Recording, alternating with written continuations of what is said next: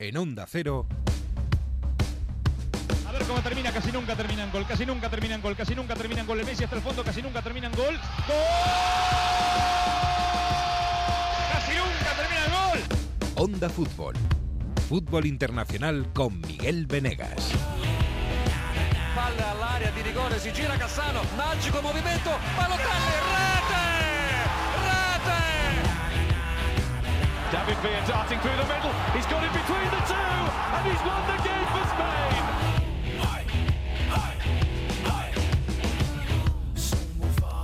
Pues aquí estamos en la última semana de septiembre que tantas cosas parece que nos trae y sobre todo, oh, una jornada de Champions bien bonita. Eh, hola Mario Gago, Turín, muy buenas. ¿Qué tal? ¿Cómo estáis? Bien, bien, aquí estamos bien. Ya empieza el otoño, ya ha venido ya de todo, por allí Sí, supongo sí. que también, los Alpes. Mira cómo soplarán. llovía el otro día en el partido de la Juve. sí, Oh, sí, es verdad. Hemos tenido lluvia. Que, tiene- que está el Po muy bajo, ¿eh? Ven, está lleno de algas, está Ah. el río Po, que hay muy poca agua. Hoy el Po, qué bonito, qué bonito, qué bonito. Eh, Nos vamos a ir ahora al Ródano. Em, pero antes, hola Alberto Fernández, muy buenas. Hola, ¿qué tal? Miguel? ¿Cómo estás? ¿Estás todo bien? Bien, bien, bien. Bien. Todo, todo bien. Yo lo pesar de, Mourinho, que el el de Roma, pero, Eh. bueno, salvo eso, el fin de semana bien. Estás bajito, ¿eh? Lo de Mourinho va a tener que esperar un poquito, ¿eh? Bueno, ha sido, ha sido un tropezoncillo, no ha empezado mal la, Ujú. la liga con la Roma, pero bueno, es verdad que es un borrón perder el derby. Bueno, ahora nos contará mejor Mario qué, qué vamos a decir, claro. Sí, sí, sí. Pero Hombre, ha sido un- contento por Falcao, ¿no? Que este tío está viendo a Falcao desde el principio. Hombre, o sea, pero tiene el corazón ahí, ¿eh? partido, ¿eh? Porque está contento por el Tigre, por Vallecas, pero hombre, el sur está un poco regulero, ¿eh?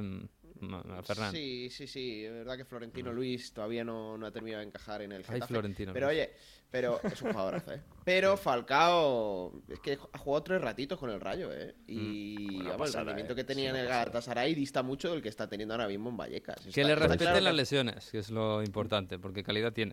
Eso, eso no se olvida. Sí, pero, pero lo hemos visto eh, en el caso de Ibra. Al final, mm, cuando llegas a determinada edad, un jugador que ha, que ha sido lo que ha sido a nivel europeo, eh, quiere estar en sitios donde se sienta cómodo, se sienta a gusto, se siente importante. Y Mm, clave, sí. Ibra en el Milan se fue al- volvió al Milan otra vez por esto.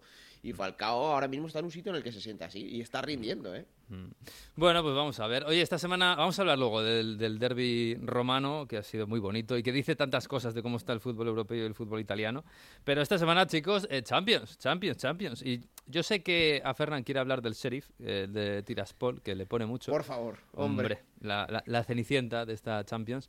Pero antes de la cenicienta, hombre, este mm, Paris Saint-Germain, Manchester City de- del Parque de los Príncipes, dice mucho, ¿eh? Dice mucho. Y puede que diga mucho de lo que va a ser el devenir de la temporada, o puede que no, porque todavía estamos un poquito en pañales esta temporada 2021-2022.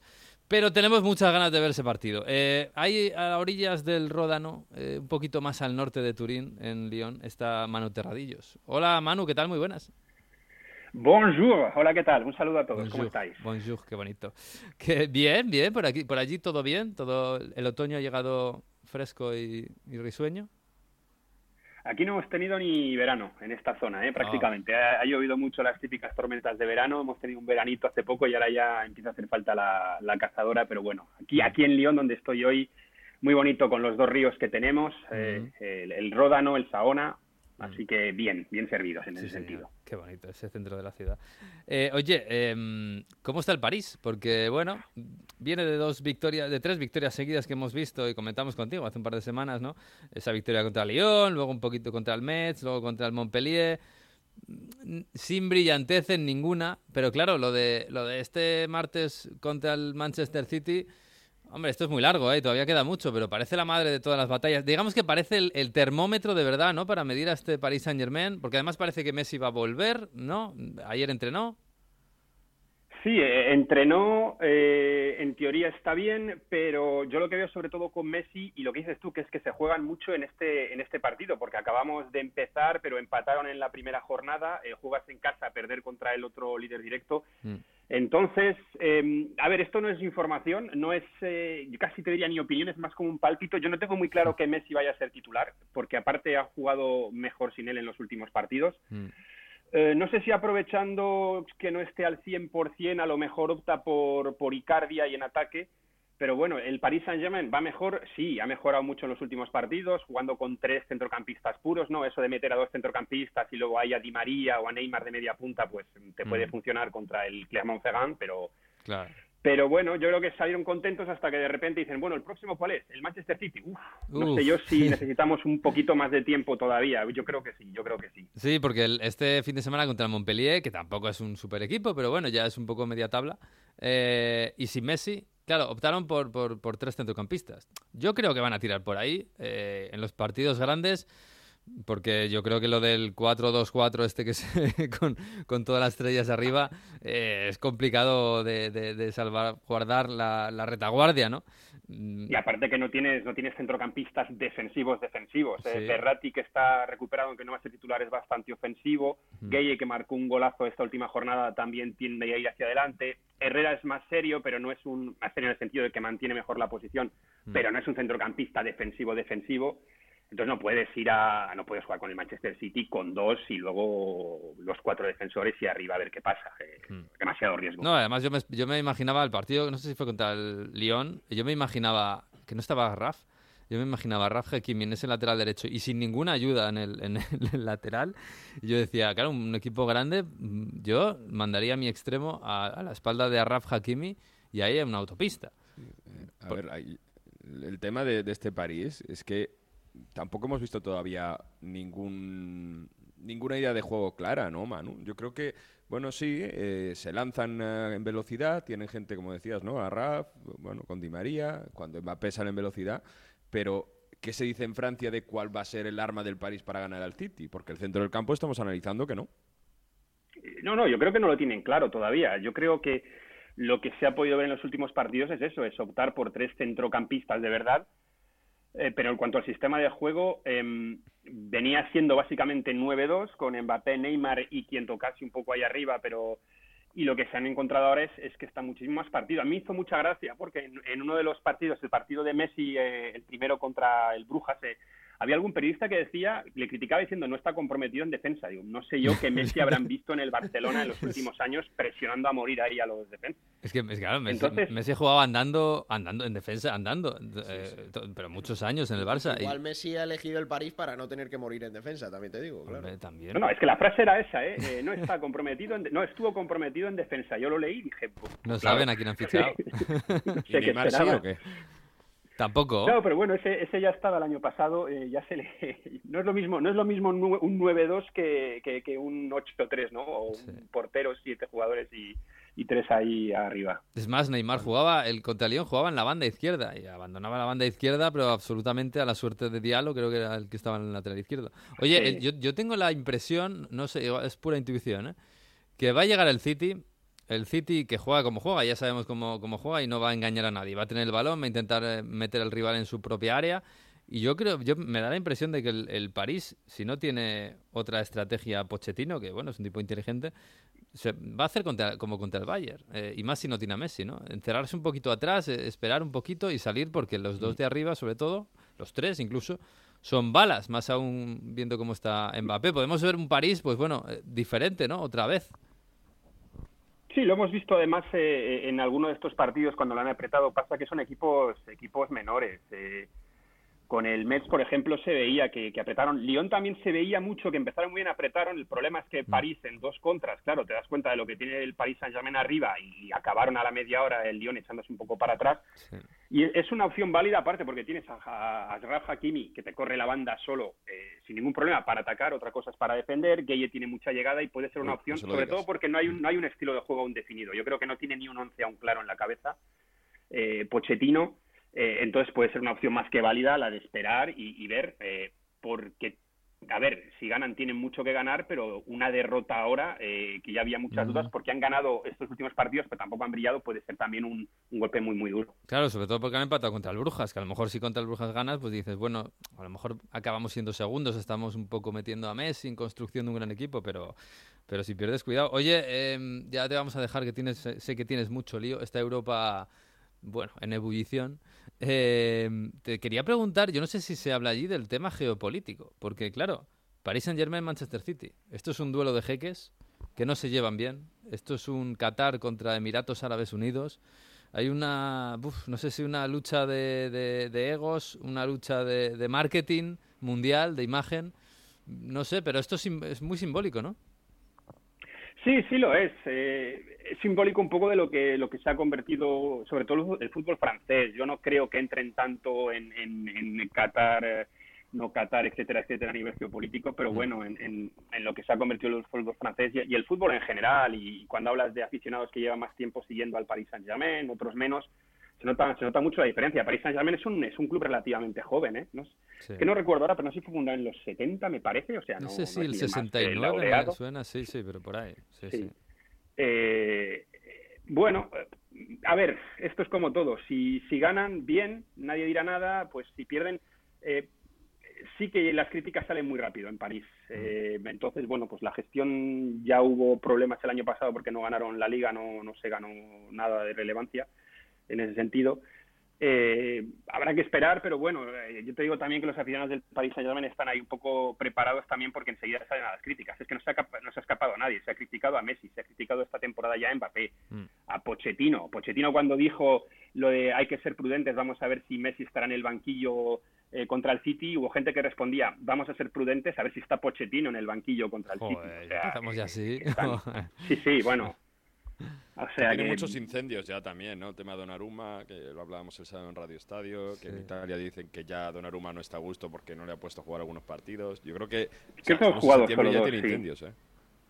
Sí, sí, es que tiene mucha plantilla y usaba el otro día un periodista que es la palabra pomé. Está pomé, que es como que está un poco perdido Pochettino en el sentido de que tiene tanto que gestionar, ya no solo de jugador, o sea, jugadores dentro del campo, lo que quieras, pero también fuera en cuanto a la proyección mediática de cada uno que es muy difícil y, yo no sé qué tipo de entrenador podría hacer algo así, pero claro, aparte de que tenga muchos incendios, es que en París se encienden muy rápido.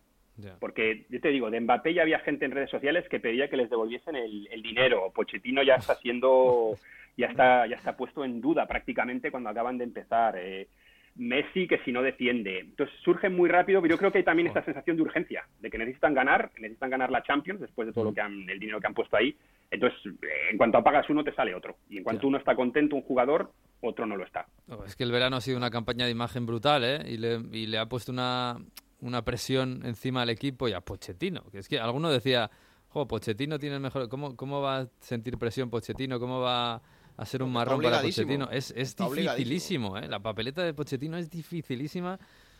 Y, encima aún, si tiene que andar de bombero apagando fuegos todos los días, como estos que me Fíjate, Miguel, cuando fue el sorteo de la, de la fase de grupos de la Champions, eh, yo escuchaba a quien decía que, que, este PSG City, City PSG, es el, el nuevo gran clásico europeo.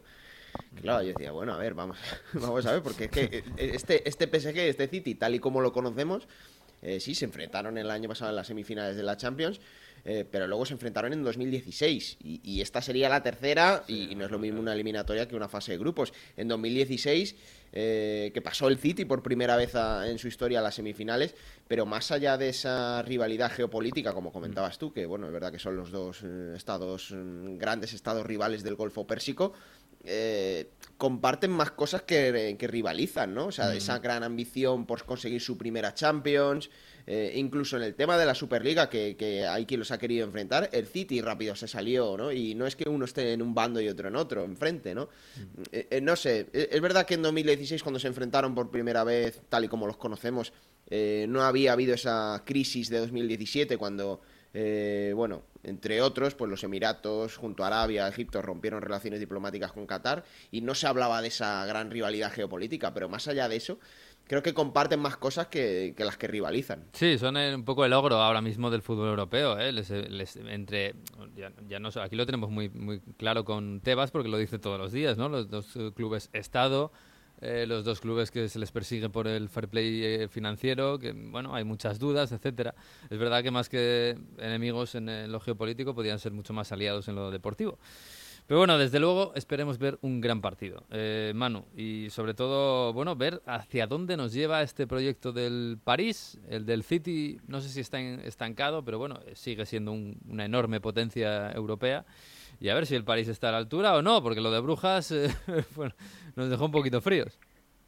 Va a ser apasionante tanto si funciona como si no, contarlo. Sí, sí, sí. Sí, sí, sí. Bueno, Manu, pues un abrazo, ¿eh? Un abrazo a todos, un Hasta placer luego. estar aquí. Chao, chao, chao, chao. Oye, que por cierto, tenemos que hablar con, con Jesús, que no, no, no lo hemos mencionado, pero está allí. Es que hay unos problemas por allí, por, por, por el UK. Están con el Brexit, que madre mía.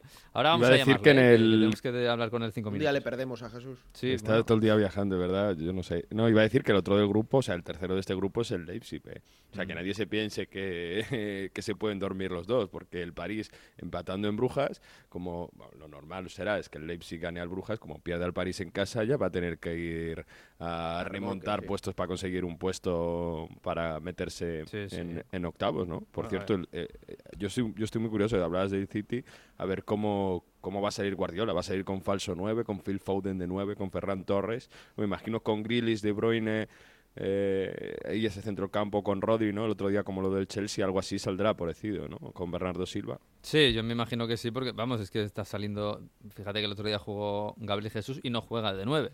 Ya De juega extremo. y marcó, jugó de extremo. Sí, sí, está claro, puede ser Ferran, puede ser que lo venía haciendo, puede ser Foden, que lo ha sido incluso eh, Kevin De Bruyne, que lo fue el año pasado mucho tiempo. Pero bueno, eh, es verdad que a mí me da, me da la impresión, yo huelo, eh, que, que este partido puede ser un poquito, pues eso, el control del City, el control, control que no llega el, el gol. o sí. Favorito el City, ¿no? Contra-. Yo creo que sí, pero es verdad que el, que el París como se echa un poquito para atrás, el City no abra la lata, que, les, que le cuesta. Y el París le, le pillen una contra, no, me extrañaría que el París le, hiciera un roto, ¿eh? incluso. A la contra, simplemente jugando en la contra. Volvemos a, a lo que comentabas tú antes, Miguel, de la exigencia. Eh, el último referente que tenemos de este enfrentamiento es el del año pasado, cuando el City, además con un gran Riyad Mahrez, eh, pasa a la final de la, de la Champions League eliminando al PSG. El City ha necesitado reforzarse un retoque, un retoque muy caro, pero un Sí. retoque que es el de Jack Grealish. Y el PSG, fíjate lo que ha invertido, lo que, lo que ha cambiado, ¿no? Eh, con figuras además muy sustanciales. Entonces, el que ha necesitado eh, metamorfosear más es el PSG. Entonces, ahí es donde tenemos que esperar algo distinto. Del City más o menos deberemos esperar lo mismo.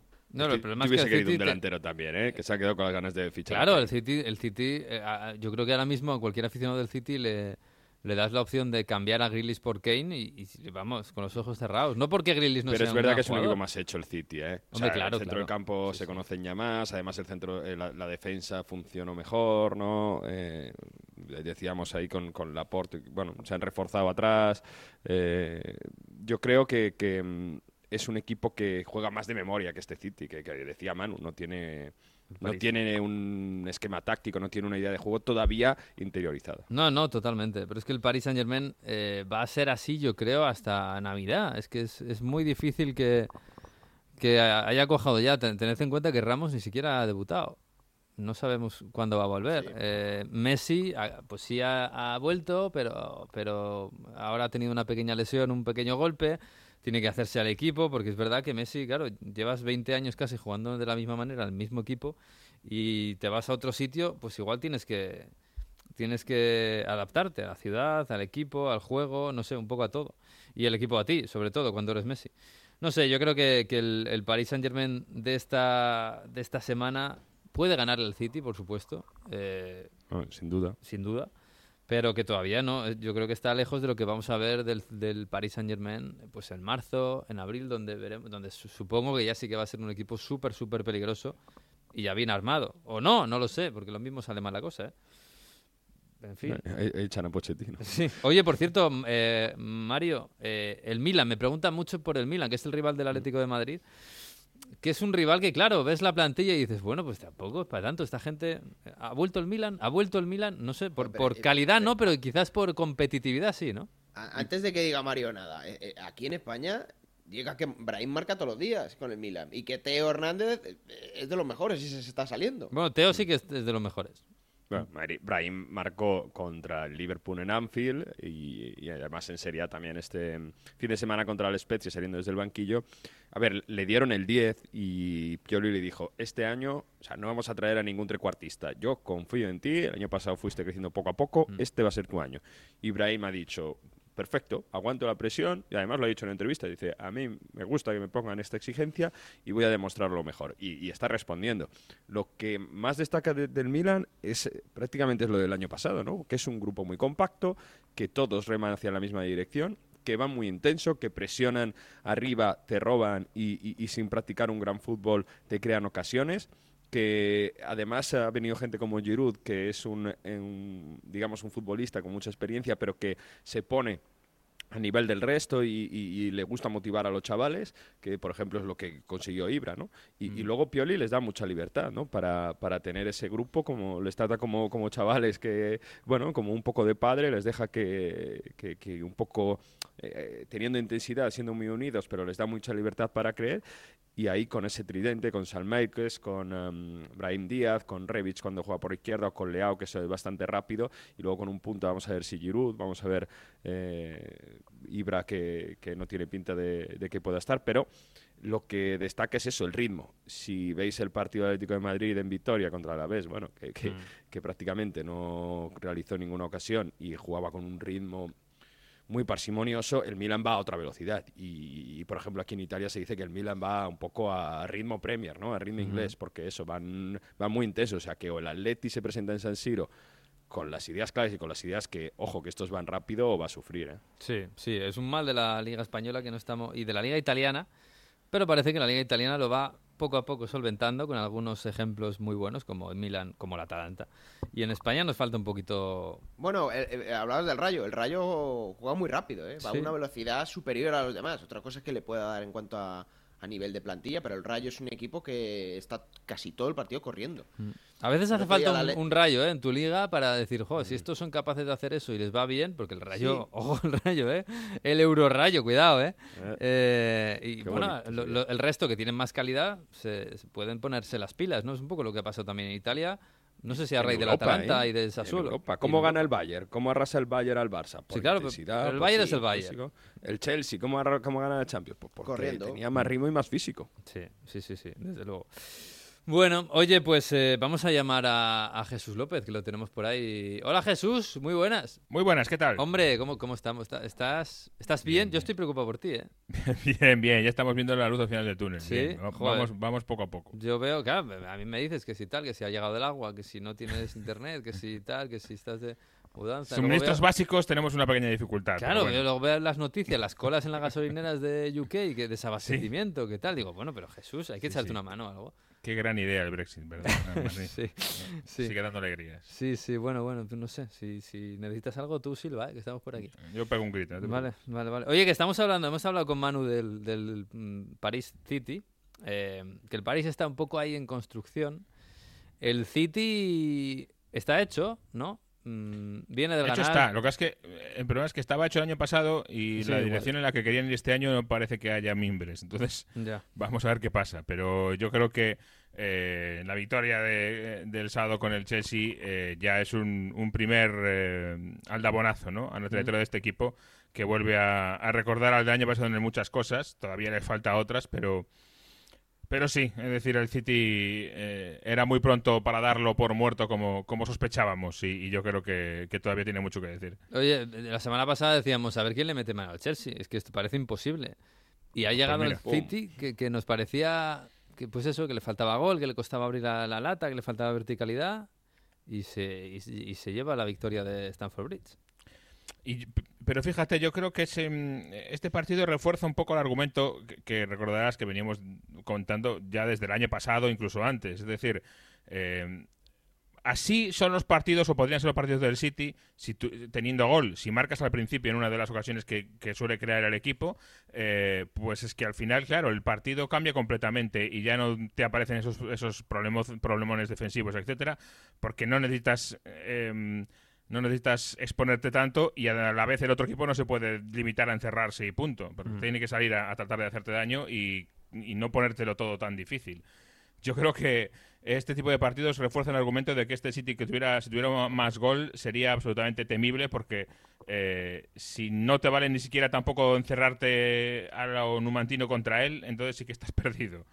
Y por ahí viene un poco la cosa, ¿no? El Chelsea esta vez le falló, tuvo un poco de mala suerte con ese gol medio de rebote de Gabriel Jesús. Mala suerte en el sentido de que eh, podía no haber entrado, pero es verdad que hubo ocasiones de- del City. Como en otros partidos que le ganó al Chelsea al City, no olvidemos que en esos partidos, en la mayoría, hubo ocasiones, un par de ellas en la primera parte claras del City para haberse puesto por delante y haber cambiado el partido, y en aquellos, aquella vez pues no sucedió. Mm. Eh, y, y tanto contra el Chelsea contra, como otros equipos contra los que el City últimamente ha, ha tenido problemas. Y yo creo que viene por ahí. Eh, este equipo, si te marca, eh, te pone las cosas dificilísimas. Sí, sí, el partido estuvo bastante cerrado. De hecho, hasta el gol estuvo un poco incluso soso a veces.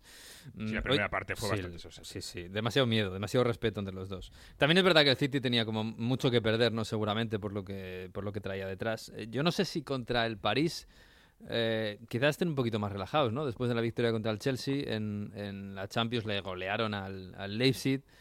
Eh, bueno, podemos ver un partido un poco más alegre. Yo le estaba diciendo a Manu que no me extrañaría que el París esperara atrás un poquito y buscara contras con Mbappé muy rápido y, y- y Neymar. Y yo no sé si incluso el City está preparado para eso, ¿eh? Sí, a ver, está claro que el City no creo que sorprenda demasiado a, a Pochettino. ¿eh? Eso, por supuesto, porque tiene, Sí. tiene pelado la cabeza de lo que no es la cabeza de jugar contra el City de Guardiola, eso seguro. A partir de ahí, sí, eh, en ese sentido, pues si vemos lo que hizo Pochettino el año pasado contra el Bayern, recuerdo, sin ir más lejos, yo creo que la cosa irá por ahí. Y el City, como tú dices, tiene menos que perder.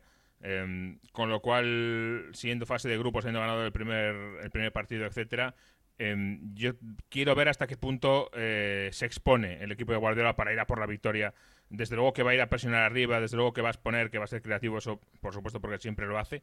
Pero bueno, hasta qué punto no va. Yo creo que va a guardar un poquito la ropa también, va a tratar de elegir muy bien en qué situaciones arriesga y en qué no eh, para tampoco darle mucha facilidad a, a la espalda a, a las puntas del, del PSG. Yo creo que va a ser también un partido un poco, eh, no diría con, con el freno de mano puesto, porque en el City yo creo que eso es ser un poco injusto, pero sí es verdad que no tan eh, apabullantemente ofensivo como otras veces. Mm, No, ese City ya, o ese Guardiola, yo creo que ya lo hemos olvidado un poquito. Pero bueno, eh, oye, del, del United, que joder, este sábado pierde en casa contra el Aston Villa, eso sí que no nos lo esperábamos. Eh, más allá del lío este de, de Ronaldo. Y de muy buen día, ¿eh? que sigue, sigue co- es la definición de comerle la oreja a la- a la Sí, gente. joder, madre mía, que- que- que- madre, ya- ya vamos a entrar. Yo, yo, escucha, yo creo que alguien debe mirar las estadísticas de Ronaldo. Y creo que es evidente que Ronaldo no tiene que tirar las faltas y tiene que tirar los penaltis. los penaltis los mete todos, las faltas no las mete ninguna. Bruno es muy bueno tirando en penaltis, y, pero muy bueno tirando faltas. Joder, que, que se, que se organice mejor, ¿no? Sí, y además eh, hay otra cosa muy clara para mí, que Ronaldo es bueno rematando en el área si hay un rebote, etcétera, de una También. falta, y Bruno no tanto. Mm. Eh, Con lo cual, eh, también a lo mejor te es más valioso Ronaldo dentro del área en ese tipo de situaciones. Pero Sí, bueno, sí. eso yo creo que ni Solskjaer lo sabe. Eso lo deben estar manejando eh, los mismos. portugueses eh, junto a un espeto y, y un pastel de nata y, y Ah. por ahí lo deciden. Con lo cual eso va, va a seguir siendo así un poco, yo creo. ¿Hay espetos también ahí en Portugal o qué?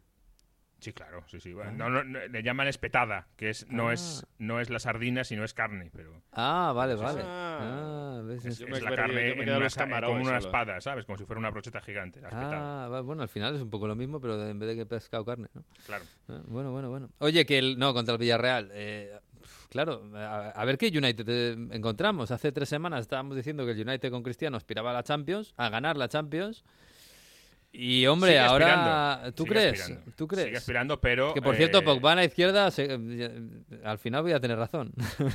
sí, a ver, a ver, vamos a ver cómo sigue esto, porque yo creo que no tiene muy claro ni Solskjaer cómo, cómo lo va a hacer. no. Eh, sobre todo le va a venir un poco dado por los resultados, ¿no? Eh, si ve que los resultados, yo creo que en cuanto a los resultados le vayan un poco mal, eh, va a, a tratar de volver a su, su posición de seguridad, digamos, ¿no? Como, como si un lanzador de penaltis busca su lado de seguridad, Mm. pues eh, la posición de seguridad de, de Solskjaer es lo del otro día, ¿no? Freddy McTominay. Y los demás ya veremos. Si se aventura a hacer algo nuevo, entonces lo de Pogba apareciendo por el centro, yo creo que eh, si el equipo va bien y ve que re- le responde es como se va a, a atrever, Sí. digamos, a, a dar un paso más y a meter a Pogba en el centro para liberar otro puesto de ataque. Si no, eh, si no se siente seguro con el equipo, va a poner Fred Tom- McTominay y Pogba tendrá que pelearse por un puesto en el costado con, con Rashford cuando llegue, con Greenwood, por eso ya veremos. Cuando esté Rashford también, Rashford, Bruno y Cristiano, va a ser muy difícil que no estén. Eh, Greenwood, si eh, sigue en, un- en una muy buena forma, va a ser muy difícil que no esté. Mm, Y, y todavía está Cavani por ahí, en fin. eh, Sancho, por supuesto. Vamos, es, es un jeroglífico difícil, ¿eh? Mm. Para, para resolver. Si, si metes a Freddy McTominay, te, te faltan puestos de ataque. Sí, sí, desde luego. Bueno, vamos a ver contra el Villarreal, ¿eh? que es una final de la Europa League reeditada y la última vez ganó, el, bueno, es verdad que empataron, pero ganó el Villarreal. Oye, y el, y el Chelsea, ya que hablábamos a- aparte del partido contra el, el City, el Chelsea va a jugar contra la Juve, que bueno, menos. suena muy fuerte, es verdad que la Juve no está muy fuerte, pero el Chelsea todos le señalamos como el gran favorito para ganar y, y bueno, llega después de esta derrota en casa contra el Manchester City. eh, mm, un equipo un poquito más. Tiró de la manta un poco para atrás Tuchel. Yo no sé si esto va a cuajar porque yo lo pensaba el, el sábado. Vale, eh, a lo mejor es un poco miedo al City jugar contra con, con el tribote, con Kanté, Jorginho y Kovacic. Yo creo que definitivamente lo es. Lo es, pero, pero también es verdad que decías, jo, es que, es que está Kovacic en un momento tan, tan, tan bueno. Claro. Pero que- fíjate, es que el año pasado eso no lo hacía y iba cambiando. Yo creo, Mm. fíjate, que en la- así como en la final de la Champions, el que se salió un poco de su carril fue Guardiola con aquello de quitar a Rodri, quitar el medio centro Mm. defensivo y le salió mal. Y en esta ocasión, el que no su- sujetó el pulso, el que, el Sí. que se acobardó antes, fue Tuchel, que cambió también su forma habitual de jugar para, para tratar de adaptarse al City y también le salió mal. Aquí Mm. el que ha salido de su carril para adaptarse al otro es el que ha ido perdiendo en los últimos partidos. Mm, Y yo creo que es un- viene un poquito por ahí, porque es verdad que el Chelsea confía mucho en su, en su fortaleza defensiva, pero ya la tenía igual con tres centrales y, y dos mm, pivotes, Mm. pero eh, en ataque apenas creó. Eh, le faltaba algo más, porque solo tenía en ataque a Werner y Lukaku para correr, pero no tenía quien les lanzase. Eh. Estaban los carrileros que, que tal, pero no, ten- no, ten- no tenías eh, ese jugador tipo Mason Mount que, que Mm. les lanzase, que, que fuese un poquito más creativo. Y yo creo que eso también se, se notó Me bastante. imagino que contra la Juve volverá Mason Mount.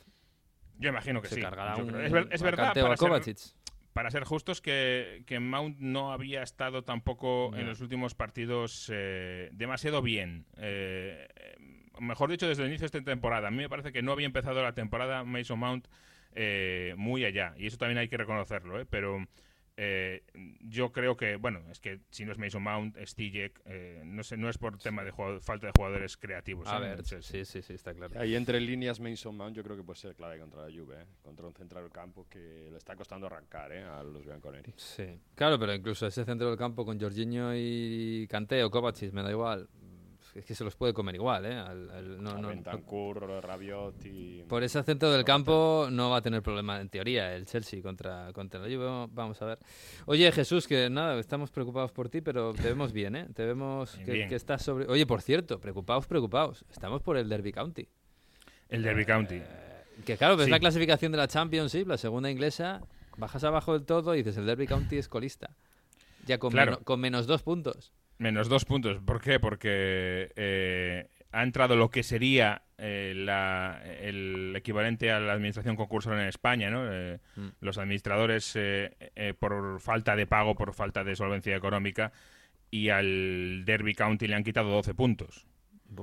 Eso ya de primeras, es decir, por entrar en, en situación de concursal son menos 12. Ya para empezar a hablar. Y luego eh, lo que pueda venir más allá. Eso está bien Porque- porque así te- eso para el futuro, para sanear el equipo está bien porque sabes que vas a descender, entonces... Claro, no, y sobre todo la, la cuestión yo creo que es que, eh, que no se utilice con, con alegría, porque obviamente si un equipo entra en, en concurso de acreedores, digamos, Mm. tiene unas protecciones especiales desde el punto de vista de la ley mercantil para de no pagar a los proveedores de Mm. mejores condiciones y claro, eso es injusto también eh, para el resto de equipos, para la competición, con lo cual si tú tienes esa ventaja, eh, digamos, por un lado financiero, en el lado deportivo, pues mm, tienes una desventaja grande para que nadie abuse, digamos, Sí. de esa, que es algo que yo creo que también pasó en España un poco, eh, en la época negra de las deudas, ¿no? Que bueno, que era como entrar en la ley para los clubes, parecía a veces un poco Sí, era un comodín, ¿no? Sí, sí, sí. Claro. De todos Y, modos, por lo tanto, eh, claro. sí, en Inglaterra no se andan con chiquitas. eh. Quiero ver otra liga que quita 12 puntos a un club. Sí, un club sí. histórico además, ¿eh? como el Derby County, nada menos, que tiene pro- un problema grave, porque si, si ya está mal financieramente, imagínate si desciende a League One, eh, se, se asoma el precipicio de la liquidación, y ahí está Wayne Rooney eh, haciendo de todo, eh, haciendo absolutamente, y lo decía otro Es el día, entrenador, pero claro, ahora es el... claro, porque además el el, el- el dueño está como un poco escondido con todo este problema, Eh, lo decía él que no era fácil hablar con él, que faltaba comunicación del dueño con los demás Joder, y que pues. por tanto y lo decía así a las claras Rooney sin ningún tipo de pudor. Decía este estos este staff y estos jugadores necesitan un líder ahora mismo y el líder soy yo. Mm. Lo decía así con toda la claridad del mundo. Y aquí estoy yo y sabemos que ha puesto dinero de su bolsillo Rooney en ciertos momentos para poder seguir adelante con, con el equipo, eh, temas de, de viajes, de acomodaciones, de hoteles, etcétera. O sea que está absolutamente vinculado. Le han preguntado incluso por qué no a, la, a empezar la temporada dijiste que te ibas y punto. Dice que de eso nada, que él está ahí Mm. para tratar de ayudar a, a esa gente. A- a eso- sobre todo hablaba del staff y de los jugadores, claro. Claro, al final lo que son sus compañeros, aunque sea el líder, el, jefe, el entrenador, pero son, son sus compañeros. Eh, bueno, vamos a ver, el- hace dos años estuve yo viendo el Derby County a punto de subir a De Premier subir League en la, Sí, en la señor. final del, del playoff, sí, y el entrenador era Frank Lampard. En aquel, fue el año famoso de, de los prismáticos, ¿no? De, de, de Bielsa. Exacto, Sí. Bielsa que se fue allí a- o mandó a alguien a espiarles con los prismáticos. Sí, sí, sí. Pues aquella final la ganó el Aston Villa. Fíjate dónde está el Aston Villa ahora, ganando el Trafford. Y el Derby County, fíjate cómo está. ¿eh? El Derby County, que es el equipo de Brian Cloud, el primero, el con el que ganó la liga. Después llegó lo del Nottingham Forest y todo esto, ¿no? Pero, joder, cómo, está, cómo es la historia y cómo es la, la- la vida y cómo es el fútbol. Ya se ha hablado de Bielsa, Bielsa tampoco está muy bien en cuanto a resultados, ¿eh? No, está un poco encallado el, el Leeds, ¿eh? Pero, Sí, señor. Mm. Sí, sí. Pero de todos modos, Jesús, me da la impresión de que hay muchísima, muchísima igualdad. Es verdad que el Norwich todavía no ha puntuado, pero yo veo los partidos y bueno, fíjate que el líder es el Leeds, el Liverpool, perdón, que empató contra el Brentford, recién ascendido, que el Brentford está haciendo una temporada magnífica, un partidazo espectacular. Y quiero decir que a todos le están costando muchísimo. Ganarle al Southampton está siendo un dolor de muelas tremendo. El Crystal Palace está haciendo también partidos buenísimos. Quiero decir que, que me da la impresión de que la Premier, que estábamos hablando de los equipos mejores de Europa ahora mismo, Chelsea, eh, United, Liverpool, City, y hay una y, y me- Cuesta, me, da la impresión de que la mm, clase media baja de la Premier también ha subido un escalón. Sí, sí, tiene pinta de que volvemos a un poco a la situación de, de los de momento, ¿eh? ya veremos qué pasa más adelante, de los años eh, 13, 14, 15, donde había muchísima igualdad, yo creo, eh, entre los de los medios y los y los altos. Y fíjate, es que el Leeds que tiene uh, una puntuación malísima, ¿no? Tres puntos. Si ves sus resultados, eh, siempre has estado muy ajustado. Leeds eh, empató a dos con el Everton, empató uno con el Barley, perdió en casa 0-3 con el Liverpool, empató uno con el Newcastle y ahora ha perdido 1-2 con el West Ham. Siempre eh, partidos eh, ahí al límite, al filo de la navaja, que normalmente le han ido en contra. Así que eh, yo espero que Leeds sea capaz de salir de ahí, si es que los malos resultados no, no acaban por, por estropear el juego, eh, que eso también a veces pasa. Sí, a veces pasa. Pero bueno, esto es muy largo. Bueno, Jesús, que nada, que, que- que vaya todo bien, ¿eh? Que te acomodes Venga. como debe ser. Ahí estamos. Un abrazo. Un abrazo. Chao, chao, chao. Bueno, Mario, eh, eh, la Juve mm, ha mejorado, ¿no? O sea, no sé si está para ganar al Chelsea, pero bueno, pues... Sería es muy sorprendente. sí. Eh, Oye, sí, por cierto, ¿cómo están Dybala y, y, Mora- y- y Morata? Por eso, sobre todo, sería muy sorprendente porque Allegri no va a poder contar, salvo sorpresa de ultimísima hora. Bueno, con Dybala seguro prácticamente que no, porque como se fue con eh, molestias físicas, ahí llorando prácticamente después de anotar un gol a la Sampdoria, decía no van a poder contar ni con Dybala ni con eh, Álvaro Morata. Morata tiene mejor pinta, parece que, es una lesión muscular de menor ni- nivel, pero de Dybala puede ser hasta un mes. Vamos a ver si, si salen eh, los exámenes médicos, pero es una Juve que sí que ha mejorado en intensidad, que ha mejorado en el centro del campo. Manuel Locatelli poquito a poco se está eh, se está metiendo, ¿no? Se está adaptando a esta, a esta Juventus, gol y asistencia contra la Sampdoria, un poquito más de control, pero es que llega a la segunda parte y defensivamente el equipo pues eh, le cuesta muchísimo. Vuelven a recibir gol de balón, a balón parado en un córner, eh, se duermen en un momento y, y dejando la banda libre y, y anota Candreva y te reabren el partido. Son 10 goles recibidos en 6 jornadas. Es que estamos hablando de que la Juve ganaba las ligas prácticamente recibiendo 20 goles en toda la liga. Sí. Entonces, eh, sí, dos victorias esta semana en liga contra dos equipos de la Liguria. 3-2, 2-3 en casa del Spezia y 3-2 contra la Sampdoria pero sobre todo defensivamente uf, le cuesta mucho a la Juve y si el Chelsea está bien en fin eh, Sí, puede es un equipo demasiado serio el Chelsea ahora mismo para, para la Juve como está la Juve. y sobre todo porque físicamente tampoco está muy fina la Juve Sí, sí, sí, sí. Bueno, Oye, yo tengo ganas de ver el Ajax eh, Besiktas, ¿eh? ¿Ah, sí? Champions. Sí, porque el Ajax está muy bien. eh, Mm. Está muy bien. Haller. verdad que no tiene una ventaja, bueno, demoledora en la Eredivisie, pero bueno. No, porque el PSV de- también ha empezado bien, ¿eh? La, la liga neerlandesa. Sí, bueno, no, el sorprendente Willem segundo es el que Sí. está detrás del Ajax y más o menos aguantando el ritmo, pero está jugando bien con Sebastián Aller, que es uno de los máximos goleadores. Está, está haciendo ¿Aler goles, o Haller? ¿Cómo lo pronuncias? Esto ya tengo dudas. Ya, ahí ya- ya- Yo creo que es. Aler, ¿eh? Cuando estaba en. Alemania yo recuerdo que Yo era... creo que es Haller, sí. sí, porque es francés, bueno, es francés, ahora juega con, con Costa de Marfil, pero vamos, es, francófono, seguro. De todos modos, Es- tampoco... A ver, marcó cuatro goles, pero... No es un enorme goleador. Este fin de semana, de hecho, ganó, ganó Bueno, el pero Ajax 3-0 Liga y no lleva marcó, cinco. ¿eh? En Liga lleva cinco Sí, pero goles. que es, es muy irregular. O sea, de- de- esta, este fin de semana no marcó contra el Sporting de Portugal en la Champions. Marcó cuatro goles, venía de hacer dos en, en la Liga también contra el Sole. Eh, quiero decir que es muy irregular. eh, Ya lo era en el, en el Eintracht. Creo que luego estuvo en el West Ham, si no me equivoco. Sí. Y bueno, que, que es, que- que es un Bueno, 9 pe- clásico, ¿no? En- Pero... En Liga ha empezado bien, es decir, en Liga sí Mm. que está demostrando esa regularidad. Si llega el partido de esta semana en Champions contra el Besiktas y no hace ningún gol, evidentemente baja la media, pero en Liga Escucha, es- que- es- que le metieron 9 al Cambur, ¿eh?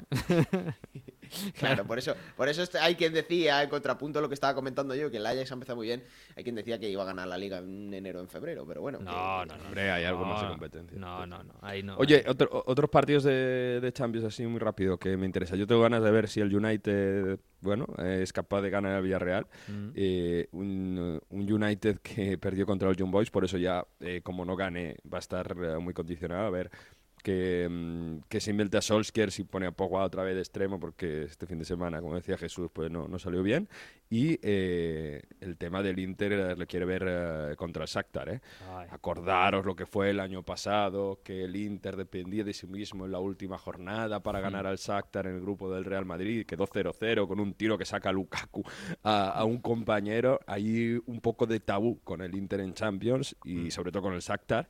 Se enfrentan a De Chervi, que está ahí en, en Ucrania, el ex entrenador del Sassuolo. Entonces, bueno, eh, el Inter tiene que dar un golpe sobre la mesa en Champions y lo tiene que hacer en Kharkiv.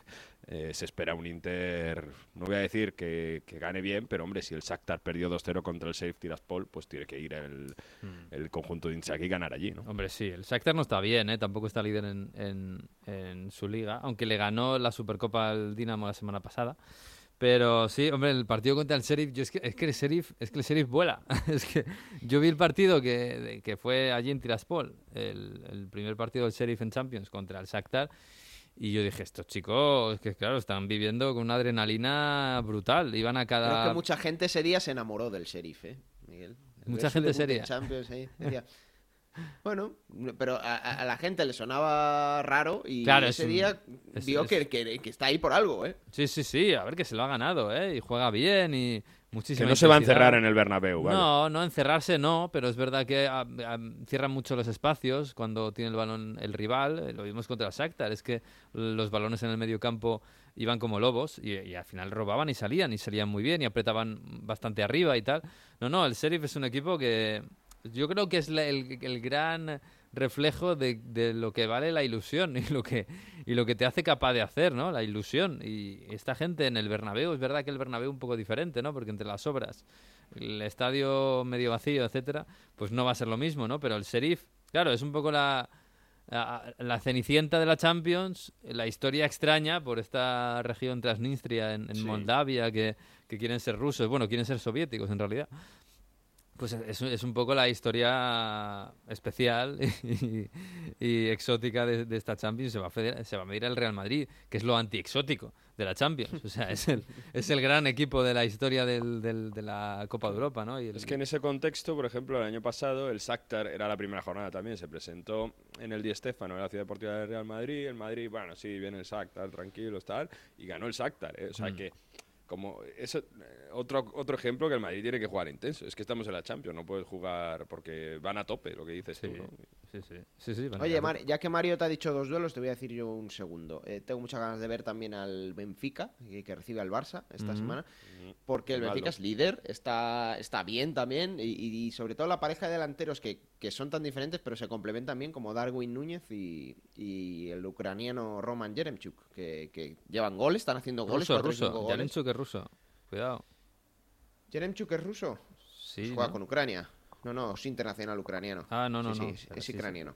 Sí, me Eh, estoy- ¿Con se quién me están estoy co- acaba- se- a- co- confundiendo? Con ¿Con los Juba te hermanos? estás confundiendo. No, Ah, me estoy con- los con Miranchuk. Con Miranchuk, sí, es verdad. Con Chuk Miranchuk. No, este es Yaremchuk. Yarenchuk, sí, es diferente. Sí, sí, sí, sí, me estaba confundiendo y, con y- Miranchuk. y están haciendo goles en Portugal, son líderes y, y creo que son dos delanteros que se complementan bien y a pesar de que son, son diferentes. Sí, sí, sí. Además está jugando eh, Darwin Núñez, está jugando la banda, eh, tirado a la banda izquierda, pero entra muy Sí. bien y hace mucho daño. Es un equipo, yo creo que se está haciendo, está en construcción, pero tiene el constructor es muy bueno, que es Sí, Jorge sí, sí. Jesús, el, el entrenador. Es muy buen Qué impresión eh, verle de nuevo en, en Portugal. Benfica, que se Sí. fue, ¿no? Se fue el Sporting. Bueno, se fue, luego se fue montando un pollo al Sporting. Claro. El- yo creo que ganó la liga en el Sporting, o ganó la Copa o le hizo algo al Benfica.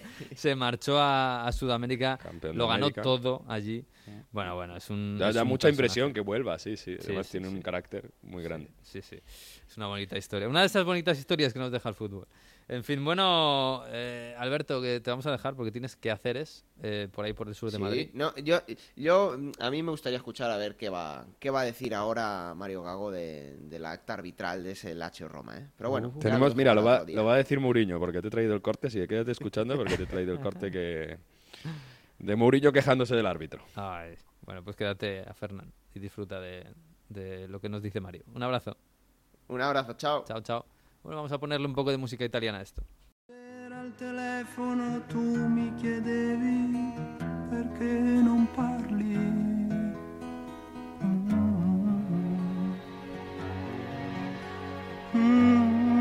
Mm, che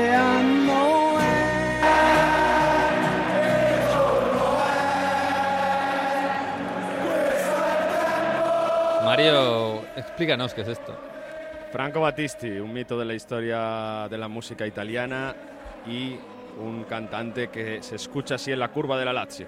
A ver.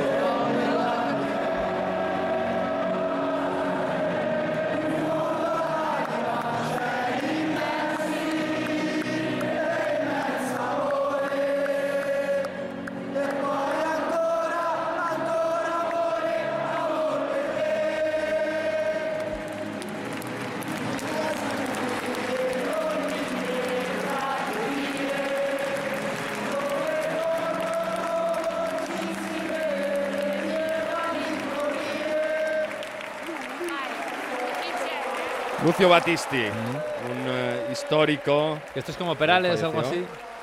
Bueno, no sé, 70, 80 de Italia. Una, digamos, eh, soft rock podemos catalogarlo, ¿no? Música un poco Melosa, ligera sí. italiana, Sí. pero con eh, mucho sentimiento. Y Para esto rimar se un llama, poco, para rimarse un poquito. y esto así, se un- llama I Giardini di Marzo. Y Ah. es una canción que se escucha bastante en la curva de la Lazio, sobre todo antes de que empiece el himno, el bola. En fin, bueno, ya sabemos, hemos puesto la canción del himno de la Lazio alguna vez por aquí. Decían que Franco, Batti- eh, Franco, Lucio Battisti, Franco es Franco Battiato, Lucio, Lucio Battisti era seguidor de la Lazio y por eso, bueno, se le canta mucho y esta canción en, en, eh, aficionados de la Lazio que están em, celebrando ese derby contra la Roma, el primer derby de Mauricio Sarri, pues eh, tiene mucho valor, ¿no? Y, y la verdad es que es un placer, ha sido belísimo, fantástico volver a ver un eh, derby con público, aunque no estaba el Olímpico al 100%, pero las curvas estaban a reventar y sobre todo la fiesta de la Lazio después de ese 3 a 2. Sí, bueno, la fiesta espectacular con el águila Victoria en el campo. Y pobre, pobre bicho, la verdad. Eh, con, con... Olimpia, Olimpia. La... Ah, eso, Olimpia, Olimpia. Eh, ¿Cómo la llama? Victoria. Victoria es la del Benfica. Benfica. Sí, es verdad. Olimpia, el águila Olimpia ahí en el campo con los tifos antes del partido, la verdad es que muy bonitos porque también estaba el, fondo de los tifosi de la Roma, también estaba muy bonito todo, eh, otra vez público, es verdad que no está hasta arriba como, como antes, Eh, pero yo creo que sobre todo además es un, es un poco, hay un renacer ¿no? del fútbol romano, de este derby, es un poco un símbolo. Eh, con Sarri y con Mourinho en los banquillos, Mourinho liándola luego al final en, la rueda de prensa quejándose del árbitro, bueno, un poco parte del folclore. Eh, buen partido, dos equipos que quieren atacar, sobre todo la Lazio, y que además está un poco, un poco más hecha, y dos equipos que quieren estar en Champions, y que tiene pinta de que pueden estarlo al final de temporada, o sea, que están que tienen aspiraciones serias de verdad. La imagen yo creo que son los dos líderes, ¿eh? los dos entrenadores, y que son dos hombres con mucho carácter, con ideas de fútbol muy diferentes, pero que de su manera guían al equipo. Con Mauricio Sarri al final del derby, con, como ¿no? con Olimpia en el brazo debajo de la curva, diciendo que es una emoción mega particular, y cómo ha orientado esa Lazio, ¿no? Esa Lazio con tres defensas, que era juega con cuatro, con extremos, y que ha sido capaz de, de ser muy inteligente metiendo a Inmóvil para hacer eh, mover la defensa de la Roma y así permitir la segunda línea de Milinkovic Savic, el que en 1-0 es el, el gran ejemplo, ¿no? Pero también incluso hacer dos contras a Mourinho, ¿eh? dos, dos contras a Mourinho fantásticas conducidas por Chiro, por Inmóvil y dando asistencias a, a Pedro y Felipe Anderson. Pedro, lo de Pedro es tremendo. Eh, solo tres jugadores en la historia del derby de Roma han anotado con eh, los dos equipos, con la Roma y con la Lazio. Uno de ellos, por ejemplo, es, eh, si no me equivoco, es Kolarov, ¿no? que, que estuvo también la Ujú. Lazio y la Roma reciente. Pero claro, es que Pedro ha hecho el pase directamente. Es que hace cuatro meses Pedro estaba celebrando el derby de la otra parte cuando, anotando un gol, 2-0 en el derby del año pasado que ganó la Roma de la segunda vuelta. Es tremendo, ¿no? Como cambia en cuatro meses de una curva a otra celebrando. Además, estaba fantástico activo, así que ha pasado a la historia ya Pedro. Y decía, bueno, pues un planteamiento que le salió muy bien a, a Mauricio Sarri. Por, la otro, por el otro lado, la Roma también mostró bastante, bastante personalidad, se supo rehacer de los problemas, hizo un gran gol de córner Roger Ibáñez, el defensor. Luego, es verdad que hay un penalti algo riguroso, al final es de Akpa Pro que toca por detrás a Zaniolo, pero Zaniolo estuvo, le hemos recuperado, parece, ¿eh? fue el partido Sí. donde parece que hemos recuperado a Zaniolo, por cierto. Le cambiaron y luego al final del partido se fue tocando un poco, un poco. ¿Te acuerdas lo que hacía Simeone ah, en el partido contra la Juventus, que luego le respondió Cristiano Ronaldo, se tocando un Sí, poco la de- testiculina? sí, sí, el Pues eso lo hizo. Zaniolo a la, a la afición de la Lazio cuando, cuando Zaniolo a la Lazio. Ay, por Mm. Dios, este chico. Eh, bueno, esas cosas, eh, pero bueno, se ha activado Nicolò Zaniolo y decía para dónde de, de Reina hubo muchísimas oportunidades, eh, fue 3 a 2, pero pudo empatar perfectamente la Roma. Sí, La sobre todo fue un, fue un partidazo, porque hubo ritmo, hubo alternativas, Claro. la Lazio se ponía por delante, luego empataba la Roma, luego volvía la Lazio. Es verdad que, yo decía en Radio Estadio, es verdad que la Lazio está más hecha de, que, que la Roma, ¿no? El- la Roma, Mm. quizás Mourinho tiene que cambiar más cosas, ¿no? Yo, yo no sé, ¿eh? yo, ¿No? yo la, la- la sensación aquí en Italia al revés, porque claro, es verdad que Mourinho eh, sí que cambia mucho los equipos, pero si te fijas respecto a Fonseca, más o menos la idea es lo mismo, lo que pasa es que con algo más de agresividad, algo más de compacto, pero el esquema es lo mismo. Fíjate que Sarri ha cambiado el esquema de juego, ¿eh? y fíjate que, que, que ahora los laterales tienen que defender mucho más. Que, que juegas con extremos, que antes se jugaba con 3-5-2 con carrileros.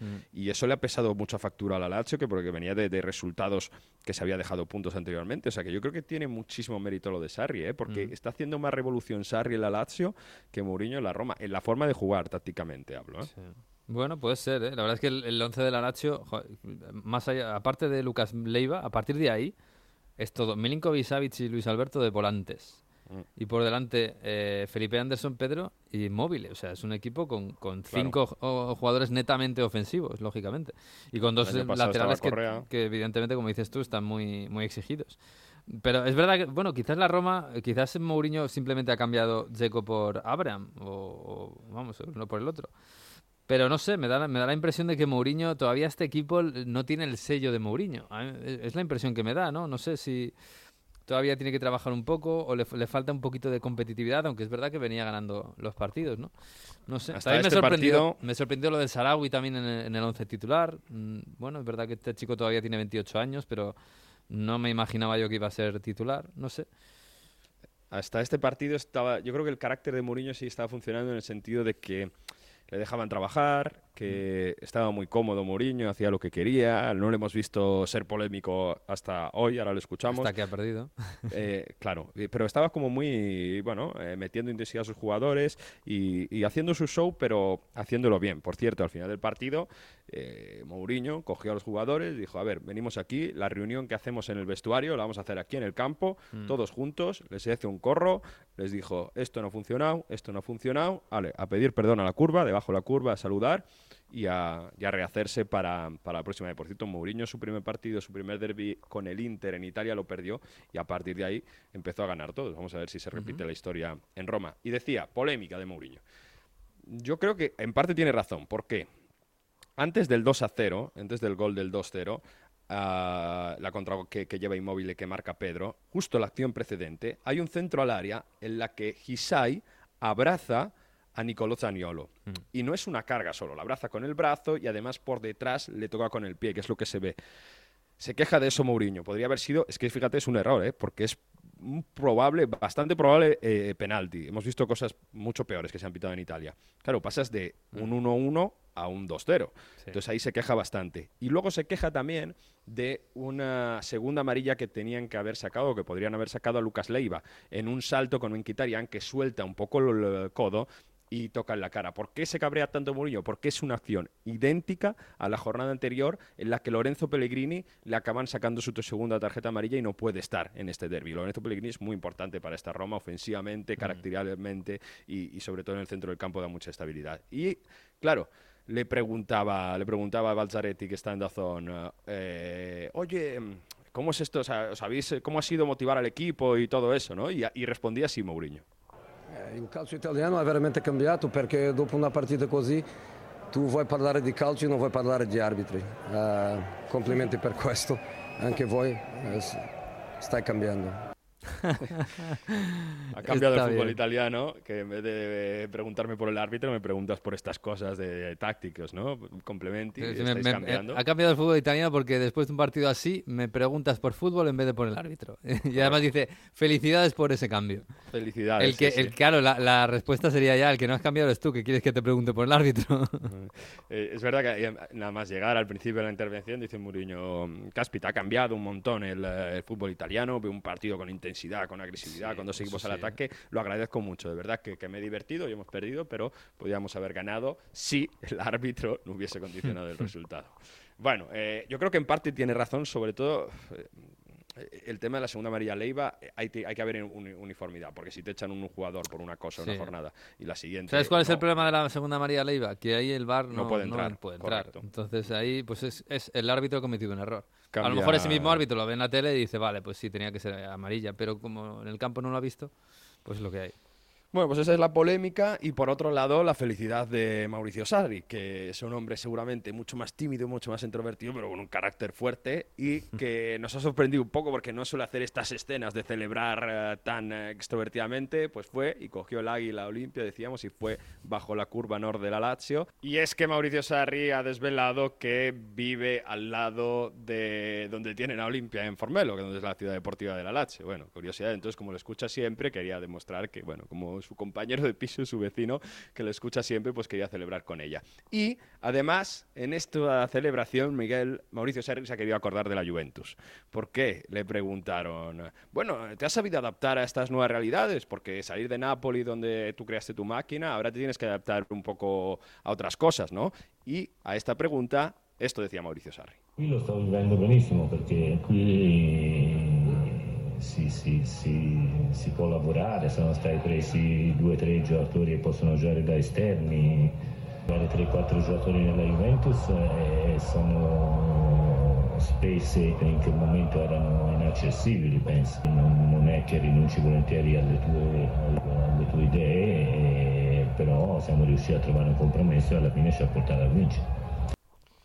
Bueno, a ver si se entiende. Dice, yo aquí me encuentro muy bien porque me han traído tres o cuatro jugadores para jugar de extremos y puedo, bueno, dice como que puedo hacer un poco mi idea de fútbol. Mm. En la Juventus, traer tres o cuatro jugadores nuevos era imposible prácticamente en ese contexto. Al final hemos llegado a una vía intermedia, nos hemos puesto de acuerdo, aunque renunciar a tus ideas no es algo que haces eh, volentieri, que lo haces eh, de buen grado, Voluntariamente. Mm. voluntariamente, pero al final hemos ganado. O sea que al final, a pesar de que me habéis puesto el palo entre la rueda, ¿no? El, eh, Me habéis puesto problemas, ganamos. Sí, eh, Sarri como diplomático, no, no, no, no Bueno, tendría una buena carrera, ¿eh? Ya que no habéis temiato, ya que no habéis dicho palabrotas, que es algo que nos tenía habituados, sí, ya es algo... O algo contra las mujeres o algo, Sí, algo políticamente incorrecto, Sí, exacto. sí, madre mía.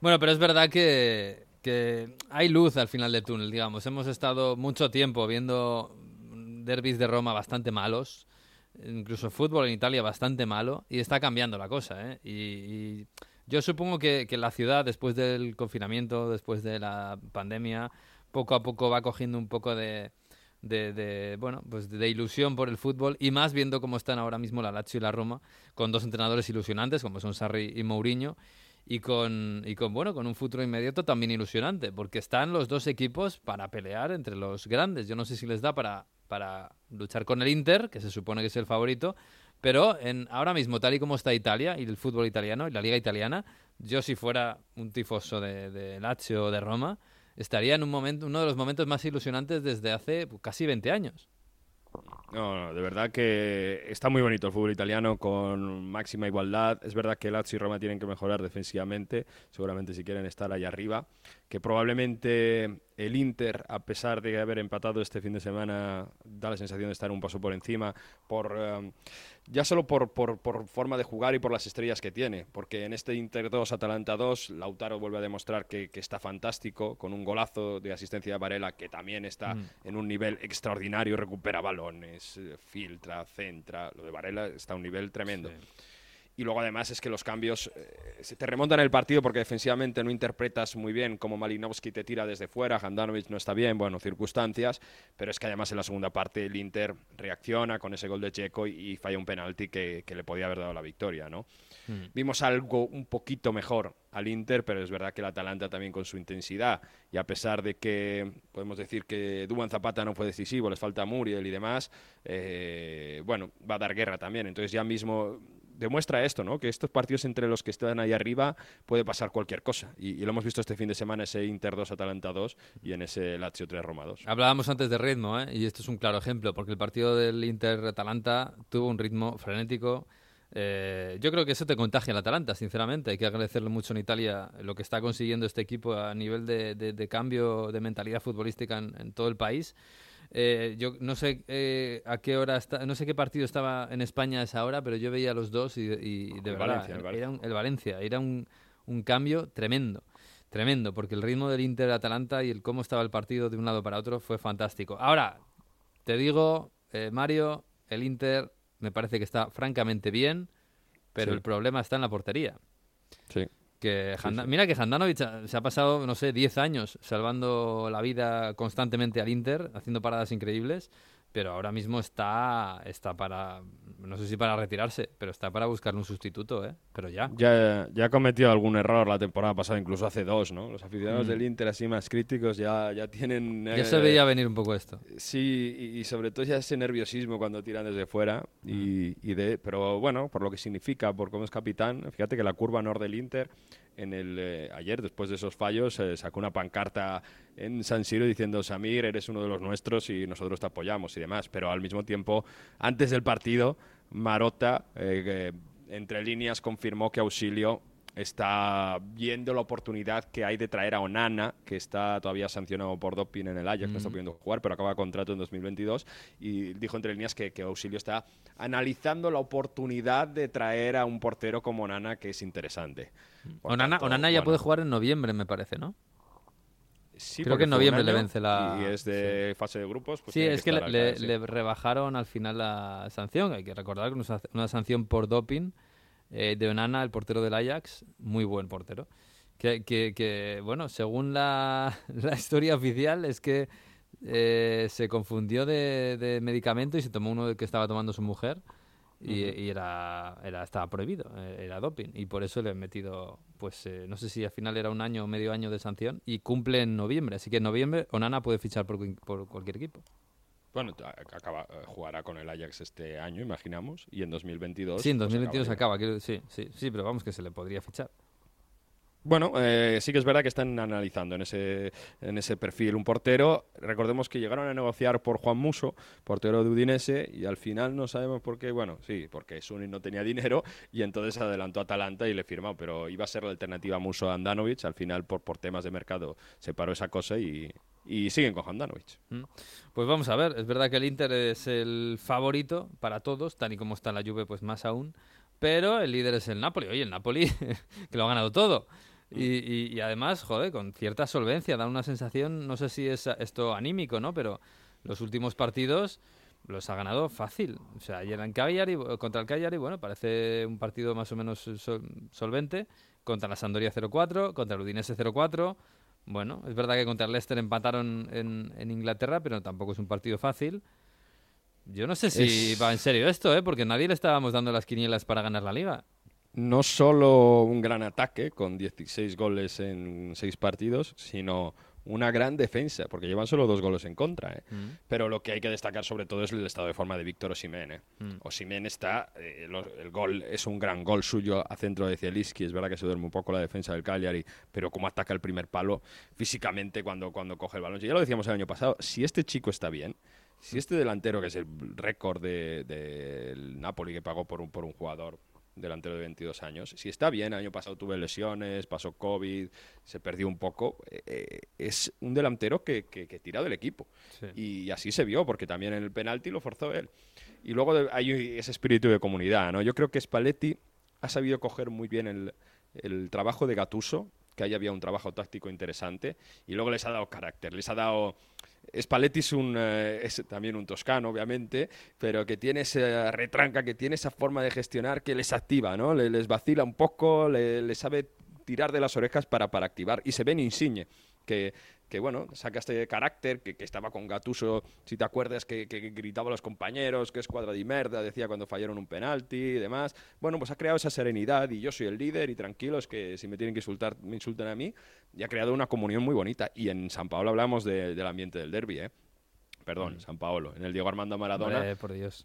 Eh, ya se ha vuelto a escuchar en un giorno all'improviso, Habíamos un sueño en el cuore, Napoli campeone, fantástico, y recuerda mucho esas imágenes de cuando Sarri estuvo a punto de llevar al ah, conjunto partenopeo a quitar la liga a la Juve, pero sí que es verdad que pinta muy bien, pero hay un gran pero, hay un grandísimo pero. Este año tenemos en enero Copa de África. Mm. ¿Y qué quiere decir? Víctor Osimhen, Kalidou Koulibaly y Anguissa, que es un centrocampista que han fichado el Fulham, que estuvo en el. Villarreal, que está rindiendo fantásticamente. La en este columna Napoli, vertebral. Mm. Pues esos les va a perder el mes de enero y parte de febrero seguramente Spalletti y no va a ser nada fácil sustituir a tres jugadores que son columna vertebral del equipo. ¿eh? Pues sí, pero cuando fichas a un futbolista internacional con su país africano, pues es lo que es lo que tienes. Eh, sabes que cada dos años o cada sí cada dos años, pues va a tener la Copa África. Que se lo digan a Klopp en el Liverpool. Pero bueno, es lo que hay. En fin, bueno, eh, vamos a dar la bienvenida al profesor, hombre.